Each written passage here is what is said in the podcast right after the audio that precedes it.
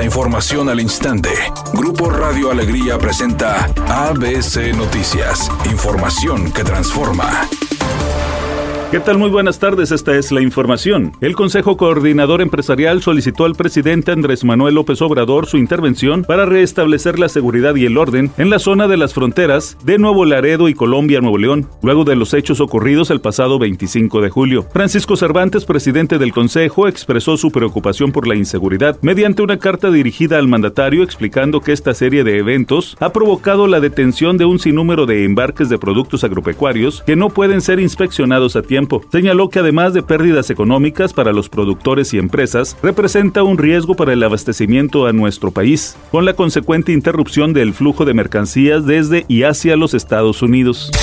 La Comisión de Quejas y Denuncias del Instituto Nacional Electoral impuso nuevas medidas cautelares al presidente Andrés Manuel López Obrador. Le ordenó eliminar de todas las plataformas oficiales la conferencia matutina del pasado miércoles 26 de julio, en la que mostró encuestas publicadas en dos diarios de circulación nacional, donde se dice que si hoy fueran las elecciones, Morena ganaría la presidencia de la República. Además, el INE aprobó la tutela a fin de que el presidente López Obrador evite realizar emitir manifestaciones relacionadas al proceso electoral de 2024, ya que puede vulnerar los principios de neutralidad e imparcialidad en el juego electoral.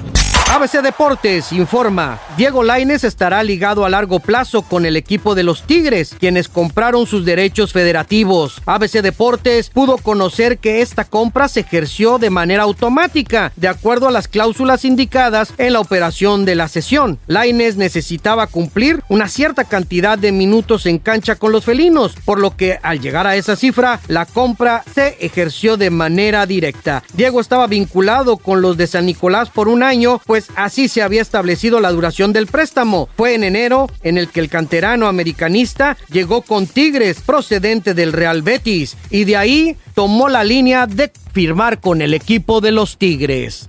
La modelo y actriz Lily Rose se convertirá en embajadora de la marca Chanel, con la que protagonizará una nueva campaña enfocada en los relojes. La firma anunció que el primero de septiembre esta colección saldrá a la venta y que es un honor que la modelo colabore con ellos. Anteriormente la actriz ya había protagonizado una campaña con la marca, allá cuando tenía 16 años, pues supuestamente ella siempre ha sido fan de sus productos. Redacción y voz, Eduardo Garza Hinojosa. Tenga usted una excelente tarde. ABC Noticias, información que transforma.